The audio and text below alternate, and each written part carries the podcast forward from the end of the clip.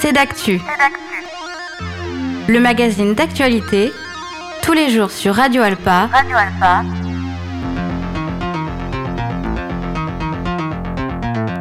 Présenté par Robin Hulin. Bonjour à tous et bonjour à toutes et bienvenue dans ce nouveau numéro de C'est d'actu. Au programme, aujourd'hui une mobilisation intersyndicale au Mans ce vendredi 13 octobre. Dans la continuité de la mobilisation contre la réforme des retraites, Christophe Fontanier, le secrétaire général de l'Union départementale de la CGT 72, sera notre invité dans quelques instants. Autre sujet, les journées nationales de l'architecture ont lieu ce week-end. Alors quel est l'enjeu et le programme de cet événement en Sarthe? On en parle tout à l'heure. Et enfin, ce vendredi, les prog amateurs du cinéma Les Cinéastes organisent une, une projection au cinépoche de la MJC Prévert autour du film Le Bossu de Philippe de Broca. Sa femme Alexandra de Broca a pris de son temps sur notre antenne pour parler de cette soirée et de ce film en partie tourné au Mans. Voilà pour les titres. Aujourd'hui, on démarre avec notre premier sujet du soir.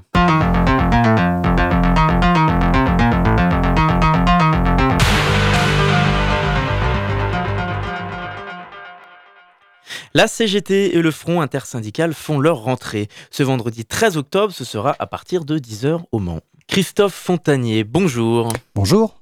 Secrétaire général de l'Union départementale de la CGT 72, vous êtes avec nous aujourd'hui pour parler de la mobilisation intersyndicale ce vendredi 13 octobre au Mans, toujours dans le cadre de la mobilisation contre la réforme des retraites.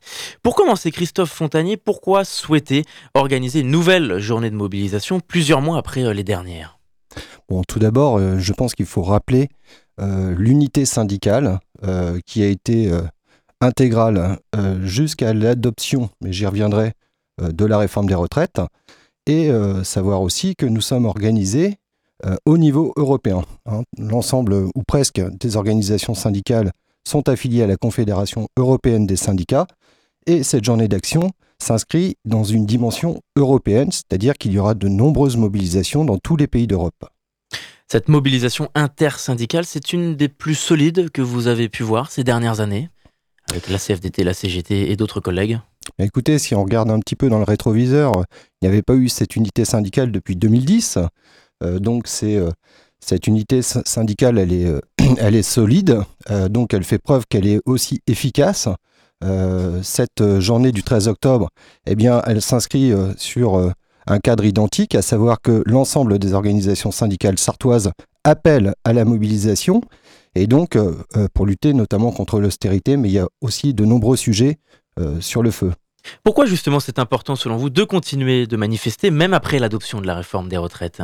Eh bien cette réforme des retraites, d'abord dire que 9 travailleuses et travailleurs sur 10 sont toujours opposés, elle a été adoptée via l'utilisation de l'article 49.3 dans un cadre très particulier pour le moins, puisque c'est dans le cadre de la révision, hein, c'est ce qu'on appelle un projet de loi de financement de la sécurité sociale rectificatif, c'est-à-dire qu'une une réforme de cette ampleur, de cette dimension, qui est une dimension y compris sociétale, eh elle aurait dû euh, faire l'objet au moins de débats au Parlement, et y compris euh, prendre la température au niveau des organisations syndicales et écouter un petit peu ce que dit la CGT. Est-ce que cette euh, mobilisation en automne, euh, après la rentrée, permet-elle aussi d'esquisser l'agenda syndical euh, de cette année, les autres mobilisations à venir? Bien, les préoccupations sont très nombreuses. Hein. Il y a bien évidemment la question des salaires qui est prégnante, hein, celle aussi du niveau des pensions des retraités qui est prégnante, mais il y a d'autres sujets, hein, dont l'égalité salariale femmes-hommes, la question des services publics, de la santé, la question environnementale aussi qui est pointée et, celle aussi de la démocratie sociale, parce qu'on voit bien qu'il y a de nombreux problèmes depuis euh, la mise en place des ordonnances euh, euh, du Code du travail de septembre 2017. Alors, est-ce que vous pouvez nous présenter un peu l'itinéraire et le cortège de ce vendredi? Eh bien, le cortège, c'est 10h, rendez-vous 10h, place de la préfecture, place Aristide Briand au Mans. nous avons donc, nous allons descendre l'avenue du Général Leclerc. Ensuite, nous prendrons la gare, la rue du Bourbelay, la rue Chanzy, l'avenue de Gaulle, la rue François Mitterrand et nous bouclerons la boucle euh, place de la préfecture à l'issue de la manifestation. Je tiens à dire aussi qu'il y aura euh, un rassemblement qui est prévu à la Flèche à 17h euh, au monument aux morts à côté des, feux tricolores. Vous avez parlé de certaines thématiques hein, de société qui motivent encore la CGT à descendre dans la rue.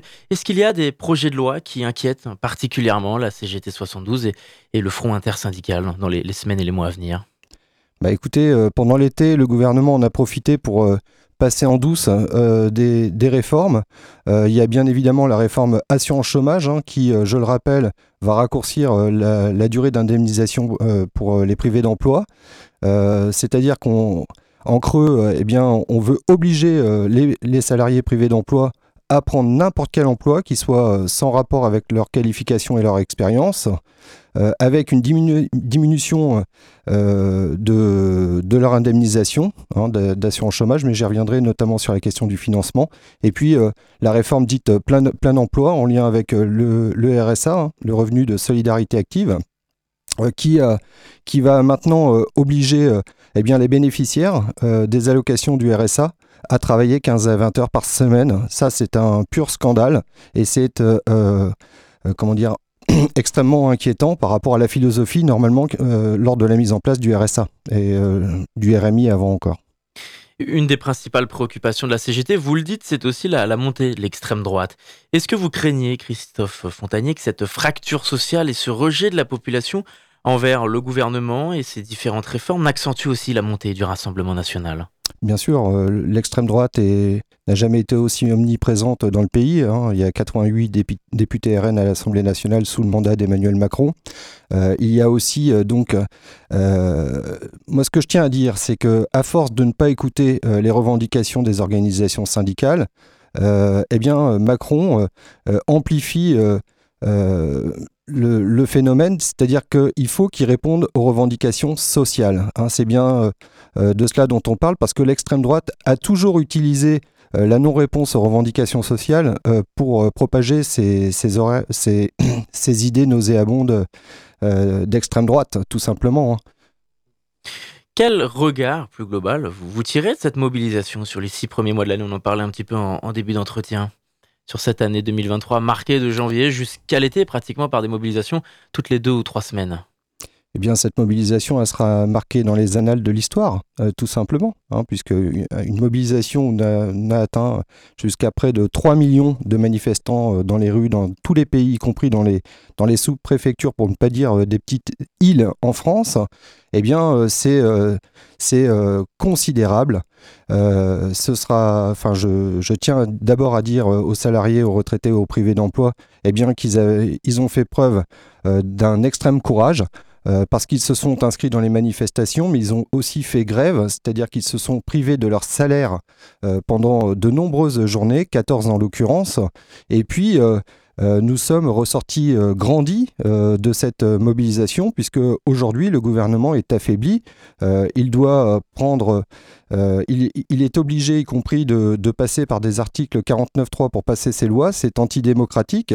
Nous, nous demandons à ce que la démocratie, elle s'applique euh, au Parlement, hein, en passant par un vrai débat euh, jusqu'à épuisement de l'ordre du jour. Et puis, la démocratie aussi sociale dans les entreprises et les services publics, parce que ce gouvernement parle beaucoup de dialogue social, mais dans les faits, rien n'est construit et tout repose sur des choses qui sont euh, qui, ne sont pas, euh, qui ne sont pas solides. Dans la matière, euh, nous, à la CGT, nous avons 100 propositions à lui faire. Et lors de la conférence sociale qui se tiendra lundi 16 octobre, nous aborderons effectivement nos propositions et nous comptons bien, à l'appui de cette mobilisation du 13 octobre, eh bien, faire en sorte que eh bien, on puisse être entendu. En tout cas, on n'en doute pas. Et c'est bien la puissance de la journée du 13 octobre qui nous rendra plus forts dans cette conférence sociale. Cette conférence sociale aussi, je tiens à le dire, euh, Monsieur Macron euh, veut l'étriquer euh, sur la question des bas salaires. Nous, ce que nous disons, eh ben, c'est tout simplement que la conférence sociale doit entamer tous les sujets, les bas salaires bien évidemment, en revenant sur le fait que les minima de branche inférieurs au SMIC, eh ben, c'est plus possible. il faut que les minima de branche soient au minimum au niveau du SMIC, avec un repyramidage de toutes les salaires et carrières. Euh, pour qu'on puisse euh, voilà, pouvoir dignement vivre dignement dans la sixième puissance euh, économique mondiale. Vous avez le sentiment aussi que cette mobilisation des, contre la réforme des retraites a accentué l'engagement, fait venir de nouveaux adhérents syndicaux euh, à la CGT 72 par exemple? Bah Dans l'union départementale CGT de la Sarthe, euh, on est à près de 250 adhésions depuis le début de l'année, donc on a un boom qui est colossal. Et puis au niveau euh, confédéral, c'est-à-dire au niveau national, on a enregistré plus de 40 000 adhésions. Donc c'est euh, véritablement euh, un élément de confiance euh, pour construire la lutte. Et il y a des luttes dans le département. Peut-être que vous me poserez la question tout à l'heure. Parce que la colère, les luttes, justement, suscitent davantage d'engagement, selon vous? Oui, la lutte, ça nécessite de, de, de s'engager, mais lutter, c'est vivre. Hein Donc s'élever et construire le rapport de force avec les salariés dans, dans, dans leur intérêt avec les retraités dans leur intérêt, euh, eh bien, c'est euh, euh, se donner les moyens de pouvoir être entendu et de pouvoir travailler dans des conditions agréables, y compris imposer nos projets en matière, par exemple, d'industrie et d'environnement. Et les jeunes, parfois, pointés du doigt dans la, classe médiatique, politique, parce qu'ils ne votent plus assez, parce qu'on a le sentiment qu'ils s'engagent moins. Quel est votre regard là-dessus, Christophe Fontanier Avez-vous le sentiment qu'ils étaient mobilisés contre la réforme des retraites, même plus globalement aujourd'hui, contre la fracture sociale euh, et la colère? Bien, dans cette mobilisation, il était remarqué qu'il y a plusieurs euh, mouvements de jeunesse euh, s'inscrivent hein, dans cette journée. Hein. Il y a la voie lycéenne, il y a le MNL, il y a l'UNEF, il y a la FAGE.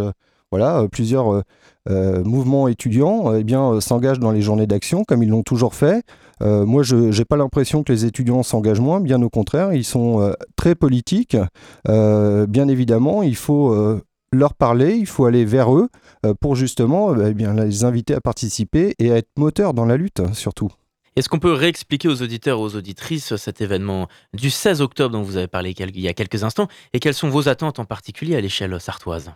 Bah écoutez, Madame euh, Sophie Binet, qui est la secrétaire générale de la Confédération de CGT, a déjà, euh, s'est déjà entretenue avec Monsieur Macron, lui a déjà fait part de, pas mal de sujets, notamment sur l'égalité femmes-hommes, où l'index qui a été mis en place par Monsieur Macron, eh bien, il ne répond à aucune des attentes par rapport aux objectifs qui avaient été fixés initialement. Nous demandons, par exemple à réviser cet index avec des mesures contraignantes. de la même manière, la préoccupation première c'est bien évidemment la question du pouvoir d'achat. C'est pour ça que, euh, en luttant contre l'austérité au niveau européen, nous, euh, les salariés retraités euh, de toute l'Europe, eh bien, nous nous unissons pour demander et exiger des augmentations conséquentes des salaires et des pensions. nous irons évidemment sur ces sujets parce que aujourd'hui, eh bien, les retraités Beaucoup vivent en dessous du seuil de pauvreté. C'est inacceptable. La retraite doit être au minimum au niveau du SMIC, euh, après avoir euh, travaillé toute une vie.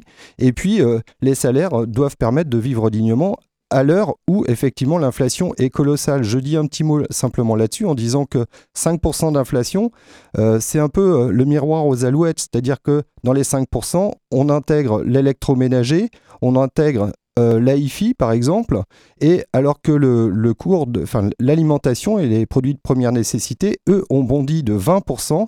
Le, on a eu une nouvelle augmentation du prix de l'électricité de 15% et on nous promet 15% supplémentaire au 1er janvier 2024. Le prix de l'essence, j'en parle pas. Voici quelques exemples qui nous invitent fortement à nous mobiliser euh, partout et de manière massive. Entre 20 et 25% effectivement sur certains produits de première nécessité en France. Christophe Fontanier, quel est votre regard sur les premiers mois de Sophie Binet à la tête de la CGT Avez-vous le sentiment d'être suffisamment écouté, que les problématiques remontent suffisamment à l'échelle nationale, les problématiques euh, sartoises? Eh Bien, Sophie Binet, euh, comme l'a fait Philippe Martinez euh, avant, eh bien, elle va sur le terrain. Elle est allée à Clestral, elle est allée à Veldune, dans des entreprises. Par exemple, si je prends l'exemple de Veldune, eh bien, ils construisent des essieux pour les trains. Nous proposons, par exemple, dans, le, dans notre projet industrie, eh bien, que ce soit l'entreprise Alstom qui reprennent cette entreprise avec effectivement euh, une participation de l'État pour que nous puissions euh, véritablement avoir une, une, politique en matière de fret, en matière de, déplacement écologique qui, soit, fiable à la fois et qui amène la sécurité pour les usagers avec un, une vraie prise en compte de, de la dimension et, du nécessaire ferroviaire. Dans notre département, par exemple, dans l'ancienne euh, entreprise Arjo-Higgins, qui a été pris par l'entreprise Manicare qui fabrique aujourd'hui des grands nitriles, euh, bon, c'est, vous avouerez quand même qu'entre euh, faire du papier écologique recyclé, euh, qui là prend en compte l'environnement, et puis des, grands nitriles, c'est pas tout à fait la même chose. En matière d'emploi, nous avions 600 salariés sur le site, et aujourd'hui il n'y en a que 150 à ma connaissance. Eh bien, justement, il y a des rails qui passent juste à côté de l'entreprise. Eh bien, nous proposons que eh euh, les marchandises soient acheminées par le train. On est malheureusement rattrapé par le temps. Merci beaucoup Christophe Fontanier d'avoir répondu à notre invitation. Merci à vous de m'avoir invité. Secrétaire général de l'Union départementale CGT 72, ce vendredi 13 octobre, rendez-vous donc à partir de 10h sur la place de la préfecture au Mans pour une nouvelle journée de mobilisation intersyndicale. On va se retrouver dans quelques instants. On parlera des journées nationales de l'architecture, entre autres. Et avant ça, on écoute Never Get Old de Tonic and Man. A tout de suite.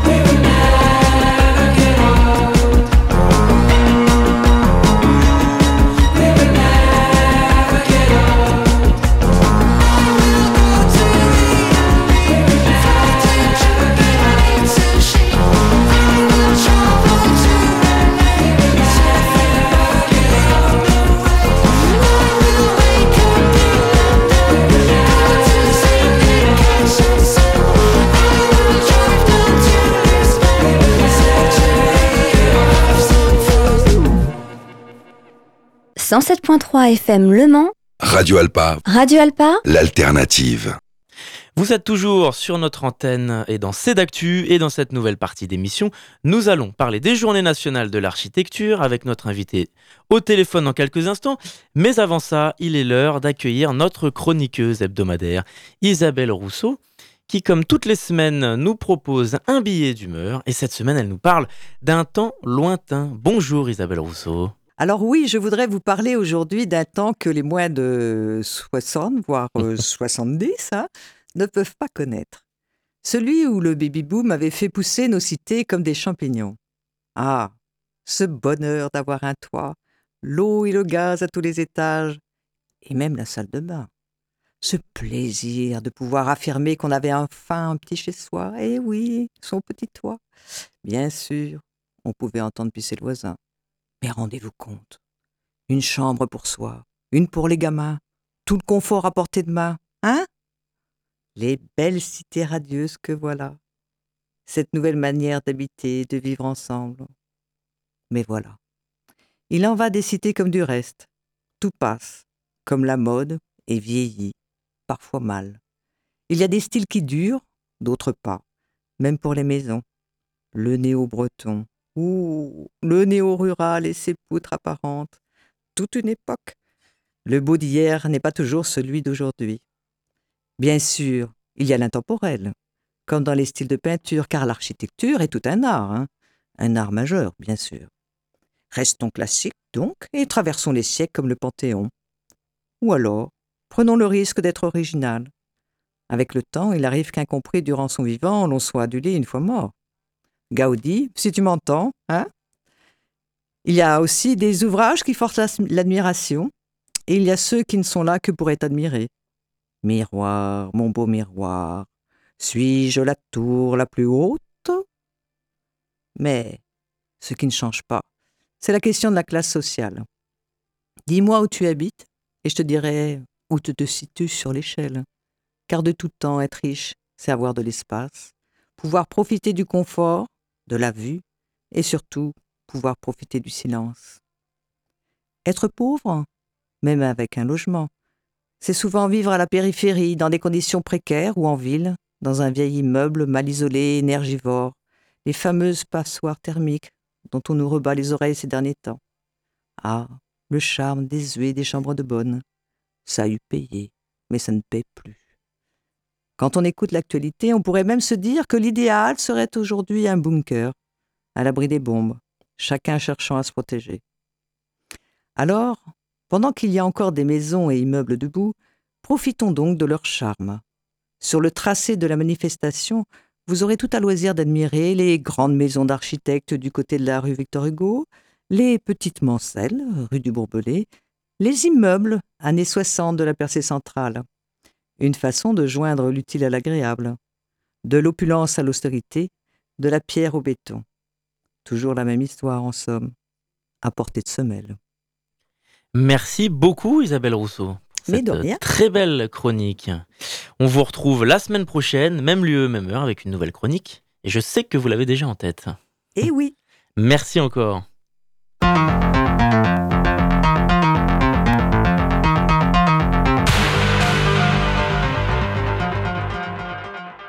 Il est l'heure de s'intéresser d'un peu plus près aux Journées nationales de l'architecture tout le week-end avec notre invité au téléphone. Bonjour Olivier Tésorière. Bonjour. Vous êtes architecte urbaniste et vous venez nous parler des Journées nationales en urbanisme ce vendredi et samedi, organisées par le Conseil d'architecture, d'urbanisme et de l'environnement. C'est un événement tout public à la découverte des architectures qui nous entourent. Alors avant de se pencher un peu plus sur le programme, est-ce que vous pouvez nous, nous présenter d'un peu plus près l'intention et l'objectif déjà pour le public de cet événement national? Alors les, les Journées nationales de l'architecture, ça se passe tous les ans, c'est à l'échelle de du territoire euh, de la France. Et en fait, c'est la huitième édition. Et chaque CAUE euh, organise euh, à sa façon des événements autour de ces journées nationales de l'architecture. Et ce qui nous permet, nous, cette année, d'organiser des visites, et notamment des visites d'équipements publics qui se situent autour du Mans, à Changé, à Parcé-sur-Sarthe et à Neuville. Alors notre notre objectif nous dans ces journées-là, c'est surtout d'accompagner euh, et de faire un petit peu le, médiateur entre euh, les architectes qui viennent présenter euh, leurs projets et, et, le grand public ou le public scolaire qui est invité à, venir observer les architectures qu'on leur présente dans notre programmation. Justement, sur ça, de quelle manière, selon vous, cet événement participe au développement de la connaissance architecturale et à l'environnement surtout qui nous entoure? Bah, il permet surtout euh, au, au, public, aux habitants euh, des communes, de d'avoir un, un, regard un peu plus éclairé sur sur l'architecture et les projets qui, qui les entourent. On leur donne pas souvent l'occasion de rencontrer les architectes, les concepteurs de ces projets-là. Euh, malgré qu'ils soient, en général, les habitants sont invités aux inaugurations, mais euh, là, ils vont pouvoir s'intéresser de plus près bah, aux performances du bâtiment, aux choix architecturaux, euh, aux choix de conception qui ont été faites, euh, qui ont été faits, pardon, par par l'équipe de, maîtrise d'œuvre et les équipes de, concepteurs. Et, euh, et, en général, c'est assez riche en, en, discussion et ça permet de d'éclairer en tout cas des personnes qui n'ont pas l'habitude de voilà d'avoir de, des explications, euh, justement de, pouvoir en parler euh, de vive voix. Oui, des, un public qui n'a pas l'habitude d'avoir des explications comme vous le dites. C'est un exercice de vulgarisation un peu aussi pour vous, qui êtes professionnel de ce secteur? Bah, C'est pas toujours évident, mais en, tout cas, les gens s'y intéressent de, plus en plus. Mais en l'occurrence, l'architecture, l'urbanisme, vraiment un rôle euh, moteur, un rôle important bah, dans, dans, dans, la transition euh, euh, écologique par l'usage de, de, de, matériaux qui émettent moins de moins de carbone, par des projets qui sont un peu plus vertueux. Donc oui, on a on a un rôle important à jouer là-dedans et, et, et, le grand public est en droit de comprendre aussi bah, que les décisions sont pas toujours des décisions euh, prises par juste pour, pour un côté un aspect esthétique, mais des solutions qui, qui permettent euh, bah, de, de, de, prendre toutes ces problématiques à avoir le corps et de, et de répondre à, à ces sujets. Euh, à ces sujets précis. Bien, parlons d'un peu plus près du programme de ce week-end, des interventions.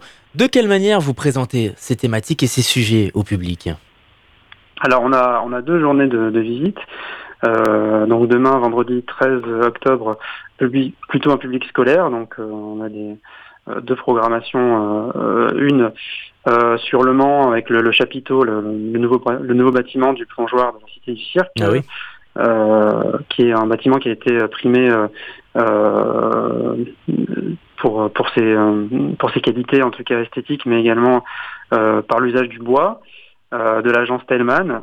Puis on a le restaurant scolaire euh, de Parfait-sur-Sarthe, qui est un autre projet euh, euh, complètement différent, en, béton, mais qui, par ses qualités plastiques, vraiment donne, bah, une indivisibilité sur ce, matériau-là. Et puis le, vendredi, des, des visites grand public ouvertes à tout le monde.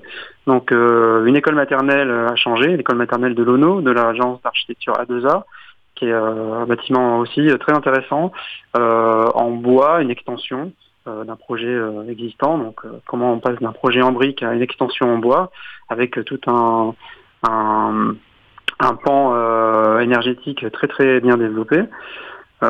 et puis on a l'extension de la mairie de Neuville-sur-Sarthe de l'agence Chebel et Gentil, qui, qui est une extension qui prend aussi en compte bah, une réflexion autour des espaces publics. Donc ça permet de comprendre aussi comment la ville elle évolue, elle se transforme autour d'un bâtiment. Et puis, euh, on refait visiter également euh, euh, au grand public, j'ai oublié de préciser, le vendredi après-midi, pardon, le restaurant scolaire de Parfait-sur-Sarthe, qui le matin est pour le scolaire, mais l'après-midi pour, pour le grand public. Donc vous, vous donnez plusieurs éléments et exemples assez différents. Finalement, on parlait du chapiteau dont on a beaucoup parlé sur notre antenne depuis deux ans. Est-ce qu'il y a différentes identités, particularités de l'architecture sartoise et mancelle qui en ressortent à des, époques différentes peut-être selon vous? C'est un panel assez euh, enfin les, projets sont assez différents les uns des autres hein. il n'y a pas forcément euh, de lien entre ces bâtiments à part que ce sont des équipements euh, publics ben, on se rend compte finalement que, souvent la réponse la réponse bois est une réponse bien adaptée mm. en tout cas esthétiquement au, au, bâti au bâti au bâti ancien hein, euh, qu'on peut trouver au bâti, en tout cas de centre-bourg qu'on peut trouver en, euh, en Sarthe. Euh, il nous rappelle effectivement tout, un, tout un vocabulaire de, de l'architecture rurale, de, de grange, etc. Donc il, pour le grand public, c'est assez parlant. Et puis, c'est un matériau qui, qui, en tout cas, un matériau d'avenir pour, pour l'architecture. Et qui est en phase, selon vous, avec les, les enjeux environnementaux aujourd'hui? Bah, il pourrait, ça pourrait être, ça pourrait être mieux. En tout cas, ça pourrait être plus local. En général, pas forcément trouvé de façon très locale, mais, euh, mais les choses, les choses, ça, s'améliore. Je pense que, en tout cas, il y a une voie toute tracée euh, au niveau de, de l'usage du bois dans, l'architecture. Ça, paraît assez évident. Oui, parce que pour, les matériaux de, demain, entre guillemets, qui prennent en compte les enjeux de l'environnement, du dérèglement climatique, selon vous, ça passe, ça doit passer beaucoup par du local, notamment, la proximité? Oui, oui, ça paraît, ça paraît aussi évident pour nous. Euh, voilà, en tout cas pour nous, nous qui sommes euh, dans, ce, dans ce milieu-là, on le comprend assez facilement. Euh, à nous de bien l'expliquer aussi au grand public qui pourrait bah, s'approprier ce, type de raisonnement pour leur construction personnelle. Donc trouver trouver des matériaux qui sont juste à côté de chez nous, ça paraît une réponse, en tout cas, de bon sens. Plutôt que d'aller chercher une énergie, enfin dépenser de l'énergie pour aller chercher un matériau qui est qui est, qui est plusieurs kilomètres du projet. Est-ce que ces journées ont aussi vocation à fédérer les projets, les initiatives entre elles, mais surtout à, mettre en avant aussi de nouveaux projets, de nouveaux profils qui ont besoin d'être, d'avoir encore de, l'expansion? Est-ce que ça permet de mettre en avant euh, des, nouvelles actions, vous voulez Oui, c'est ça, de nouvelles actions, euh, de, nouveaux styles d'architecture, de nouveaux profils d'architectes, également de se, faire connaître. Ben, c'est aussi, euh, comme j'ai dit au début, hein, l'occasion peut-être aux personnes qui, s'intéresse à l'architecture, bah, de, de, s'y intéresser encore de, plus près, euh, en rencontrant en rencontrant les architectes. Euh, je pense que ça pourrait, euh, ça peut, ça peut faire des vocations également pour du jeune, pour des jeunes publics. Oui, c'est évidemment avant tout une, journée, on l'a dit, concentrée pour le public. Mais je vous ai présenté un peu en, début d'entretien Olivier Thésorière. Est-ce que vous pouvez euh, vous présenter un peu plus aux auditeurs, vous, vos missions, votre profil? Vous avez un rôle de, médiateur, entre guillemets, euh, pour euh, ces journées nationales? Oui, alors nous, vraiment, on, on, est, une association qui agissant sur plusieurs... on a plusieurs leviers, en tout cas. Oui. Moi, en tant que chargé de mission, je travaille à la fois dans pour des particuliers. Donc on donne du conseil euh, euh, tous les vendredis à des particuliers qui ont des projets de construction euh, ou des projets d'aménagement. donc on les reçoit une heure dans nos locaux pour décortiquer un petit peu leurs besoins, essayer de comprendre comment comment leur projet peut avancer. On ne fait pas maîtrise d'œuvre, mais en tout cas, on, leur donne des données importantes d'informations pour qu'ils pour qu'ils fassent les bons choix. Donc, on agit également aussi auprès des collectivités. Donc, on a un rôle assez important en amont de, projets d'équipement euh, pour les collectivités euh, communes ou communautés de communes, euh, également en amont de la, conception, donc avant, avant qu'ils choisissent un, maître d'œuvre, un architecte concepteur, on, est là pour également les alerter sur, sur la bonne mesure de leur projet, évoquer les besoins qui, qui, vont, qui vont en accord avec avec l'aménagement de leur territoire. donc on essaye d'avoir un regard un peu neutre là-dessus. Euh, et, derrière, on peut les accompagner jusqu'au choix d'un maître d'œuvre, euh, architecte ou paysagiste. Euh, puis on, agit, on, crée des publications sur, plusieurs types de, sujets, hein, thématiques liant architecture, urbanisme, paysage et patrimoine. Et puis on a un quatrième volet qui est la sensibilisation au milieu scolaire. on, intervient dans les classes pour euh, pour des ateliers euh, de conception euh, de, projets par rapport à des, programmes pédagogiques, mais également on, travaille actuellement beaucoup sur l'aménagement des, cours des cours d'école. donc on fait travailler les élèves sur sur sur leur ambition pour changer en tout cas la façon de, de, vivre dans une cour d'école et on les fait travailler en atelier comme ça euh, sur plein, voilà, avec plein de, ils apprennent plein de notions euh, différentes et ils conçoivent avec euh, par des maquettes des, des, simulations de, projets de, cours d'école. Et vous, vous, avez le sentiment justement que pour le, le, jeune public, ça, il y a un attrait, un, un, intérêt de, de, de, manipuler finalement ces, ces matières aussi, d'être plus près de ça? Bah, ils, se rendent compte, euh, quand ils se sentent acteurs d'un de, projet, euh, ils s'investissent. Hein. C'est vrai que la cour d'école, c'est un peu leur lieu de vie, euh, enfin de tous les jours. Hein. Ils sont presque plus que chez eux en semaine. Donc, leur faire prendre conscience qu'il y a des que voilà la présence par exemple de, de, végétal, bah, c'est une présence positive qui amène de la fraîcheur. Euh, les faire manipuler euh, certains matériaux, les faire, leur faire prendre conscience de voilà de, de, ce que de ce que ça leur fait de ce que de ce qu'ils peuvent ressentir en tout cas euh, lorsqu'ils sont en contact avec tel ou tel matériau. Et puis les faire réfléchir sur l'espace en, général sur sur avoir un ordre d'idée sur bah, pour un usage donné l'espace dont on a besoin donc on les fait expérimenter comme ça, et au plus on les fait expérimenter. Euh, Parce que ça fait travailler les sens aussi finalement. Tout à fait. Le sens de l'observation, même finalement de la concentration et de l'occupation de l'espace. On les fait beaucoup euh, travailler sur les sens, effectivement. Euh, alors au début, ça ils sont un petit peu, ça, ça, les perturbe un petit peu, mais après ils jouent le jeu et on, les fait, par exemple, fermer les yeux, on les met en rond au milieu de la cour et puis on les fait réfléchir sur ce qu'ils entendent, ce qu'ils sentent, et puis voilà, pour, pour qu'en tout cas ils se rendent compte de, de, de ce qui, de l'environnement qui est autour d'eux et de la qualité en tout cas de, ce qu'il y a autour d'eux et de, il faut le préserver euh, à tout prix. Quoi. Eh bien, merci beaucoup Olivier Thésorière. On est euh, rattrapé par le temps. Déjà, merci de votre intervention. Donc, pour vous renseigner sur les journées nationales en urbanisme ce week-end, rendez-vous sur le site du CAUE et vous aurez euh, toutes les informations. Merci encore. Merci. On va se retrouver dans quelques instants après une pause musicale pour la dernière partie de d'actu et on parlera du film Le Bossu. Avant ça, Everywhere de Fleetwood Mac. A tout de suite. «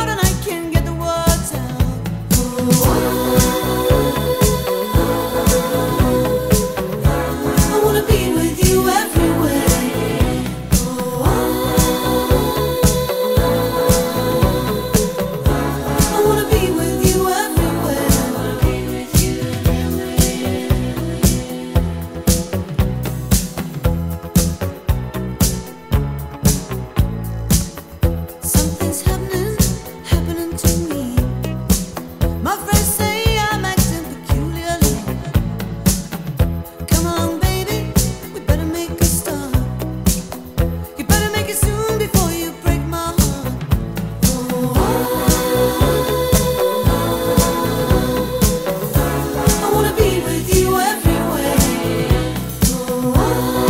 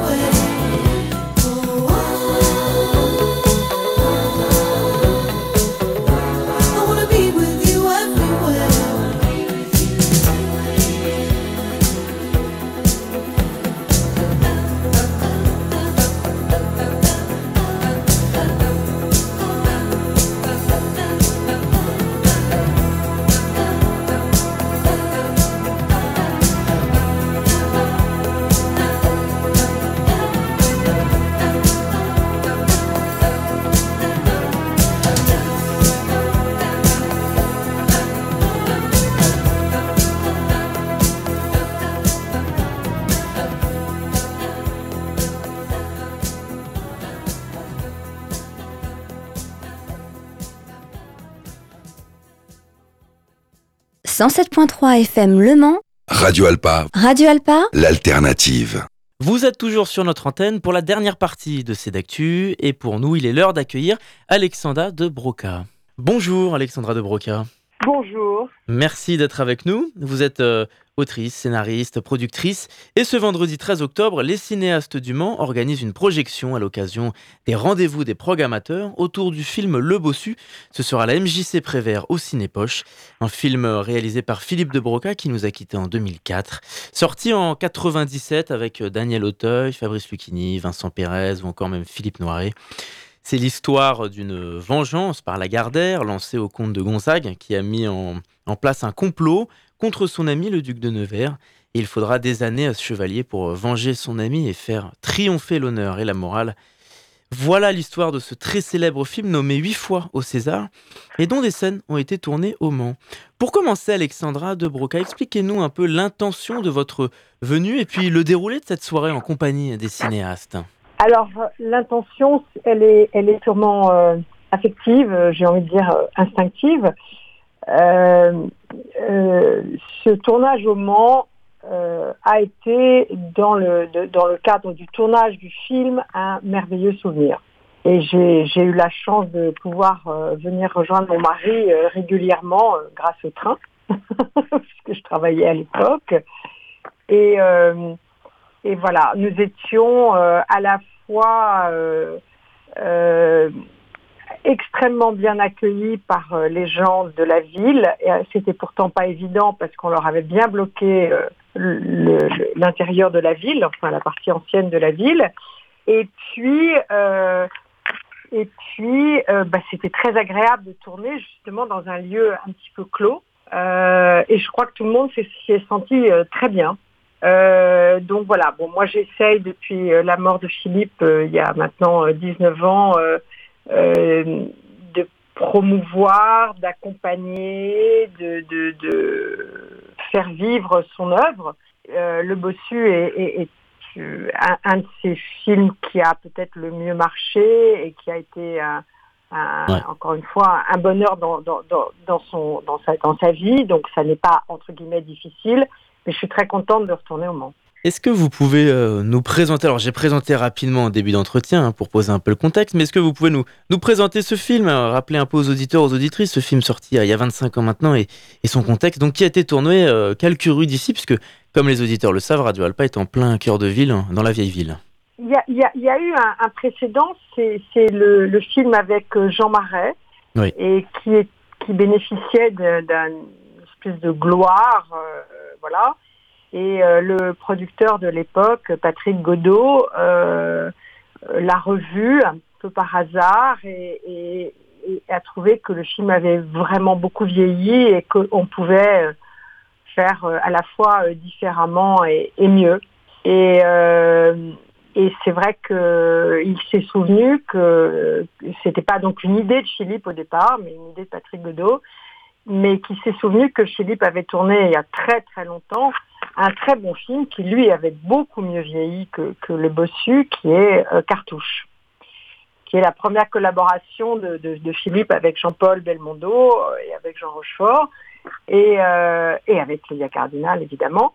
Euh, et, donc il a pensé à Philippe et ils ont à ce moment-là voulu retravailler cette œuvre classique euh, et se démarquer un peu euh, de celle de, de, Jean Marais. Et, voilà, et ça a été cette euh, rencontre merveilleuse avec Daniel Auteuil et, et, qui a permis le succès qu'on connaît. Lorsque l'on vient euh, pour parler et échanger avec le public, est-ce que selon vous l'objectif est aussi de partager les expériences des uns et des autres, puisque les cinéastes on demande aussi aux figurants et aux personnes ayant participé au tournage de venir parler de leur expérience ce vendredi. Donc peut-être qu'il y aura des gens concernés aussi. Oui, alors moi depuis 20 ans que je, fais ça, euh, pas, tous les jours, je reconnais, mais quand je le fais, euh, oui, quand on était, on a, fait une projection de justement de, de cartouches à Pézenas. Et là, je suis tombée sur des gens qui sont venus avec des photos d'eux, euh, enfants, euh, qui avaient été sur le tournage et qui, étaient très émus. Mais euh, tout ça me paraît euh, un lien très naturel parce que Philippe aimait tourner, tournait entre guillemets facilement et avait un plateau ouvert. C'est-à-dire que c'était pas quelqu'un qui était horriblement angoissé, il lui fallait euh, des heures de réflexion et de solitude, pas du tout. Donc rencontrer des gens qui me disent ah mais j'ai fait ça sur le film ou j'ai fait ça sur le film, ça, ne m'étonne pas. Ça, ça, me voilà, c'est un moment euh, doux. Et, et, justement, personnellement, Alexandra de Broca, qu'est-ce qu'il y a d'intéressant selon vous de représenter, de continuer à transmettre cet héritage concernant ce film, mais plus globalement les œuvres de Philippe de Broca Ah, vaste sujet. Euh, Philippe fait partie d'une génération, à mon avis, euh, encore une fois, je, je précise que c'est un peu absurde de vous dire ça, mais il faut le dire, j'ai 26, j'avais 26, enfin j'ai toujours, j'avais 26 ans d'écart avec Mm. Philippe quand je l'ai rencontré et je l'ai épousé. Euh, donc j'étais pas forcément si familière que ça euh, avec son œuvre. Euh, avec le avec le recul, je m'aperçois que cette euh, comédie un petit peu une comédie française à la légère, euh, avec toujours derrière une, une, une réflexion, pour pas dire une mélancolie, est un est un fait partie d'un patrimoine français qu'aujourd'hui euh, beaucoup de réalisateurs, euh, beaucoup de personnes à l'étranger euh, nous admirent pour ça. Et, et donc je pense que c'est extrêmement important de, de se donner du mal pour que l'œuvre perdure. Alors l'œuvre aujourd'hui, elle ne peut perdurer que si elle est transférée en numérique. Là, je parle un petit peu technique, Euh, mais c'est tout un travail euh, de, de, de, convaincre les producteurs, d'investir, de et de voilà là par exemple le magnifique qui est un très beau film de Philippe et c'est sûrement un de ses plus connus ressort en salle. Euh, c'est pas un hasard, c'est un, énorme travail du, du producteur, d'un distributeur, euh, et des ayants droit, dont je fais partie. Il y a malheureusement des cinéastes qui n'ont pas euh, euh, cette possibilité de le faire, soit parce que les enfants n'en ressentent pas la nécessité, et je veux pas donner des noms, mais qui sont des réalisateurs qui vont, qui vont tomber dans l'oubli. Et, euh, euh, et moi, je, je suis euh, engagée et, je suis contente de le faire parce que c'est vrai qu'il y a 20 ans, quand Philippe est mort, on considérait que c'était un petit maître de la comédie et aujourd'hui, on, le voit comme un très très grand cinéaste et les, et les journaux très critiques d'il y a 20 ou 25 ans, aujourd'hui l'encensent. Donc ça m'amuse et ça me donne raison. Donc il y a quelque chose d'intéressant à voir aujourd'hui comment, dans la société d'aujourd'hui en 2023, les œuvres de Philippe de Broca d'il y a 25 ou 30 ans se placent avec le cinéma d'aujourd'hui et avec un public qui a évolué ou pas selon vous? Oui, ben, je pense qu'il y a un peu un regret de, beaucoup de gens pour, pour, ce genre de comédie, et qui fait que quand il y a des comédies anglaises, par exemple, euh, euh, qui sortent en salle, elles ont un, elles ont un vrai, elles ont un vrai succès, et elles, et elles ressemblent un peu à la manière dont, dont Philippe euh, aurait fait les choses. Philippe était un très très bon technicien, il avait une très bonne euh, technique déjà, Euh, il tournait vite et il tournait bien, et euh, il faisait confiance à ses comédiens. Euh, donc les producteurs n'étaient pas du tout euh, des gens inquiets parce que ça allait coûter une fortune sur le plateau. Il n'y avait pas de prise de tête. C'était des moments, euh, c'était des moments de bonheur, mais il n'y avait jamais de vulgarité. Et, euh, et Philippe était quelqu'un qui n'avait pas envie de décrire le monde euh, très moche qu'il connaissait bien. hein. Il était, il avait les yeux grands ouverts sur la société, mais euh, il pensait toujours que on pouvait supporter la vie peut-être par le, par, le, par le sourire. Ça a été sa, sa philosophie toute sa vie. Eh bien en tout cas, merci beaucoup Alexandra de Broca d'avoir répondu à notre invitation. Eh ben, merci à vous et j'espère rencontrer plein de Sartois demain soir. Absolument, donc pour tout savoir sur la projection au Cinépoche de l'MJC Prévert avec les cinéastes et venir voir le film Le Bossu, rendez-vous demain soir à partir de 20h. Et rendez-vous également évidemment sur le site et les réseaux sociaux des cinéastes. C'est la fin de cette émission, merci de nous avoir écoutés. Vous pouvez euh, évidemment la réécouter en podcast sur radioalpa.com et sur toutes les plateformes d'écoute. Pour ma part, je vous retrouve ce vendredi 13 octobre à partir de 18h dans Sport en Sarthe avec euh, Fred Geffard. Et sinon, tout de suite sur notre antenne, c'est l'Amphi avec Charlie Pless. En attendant, je vous dis à très vite.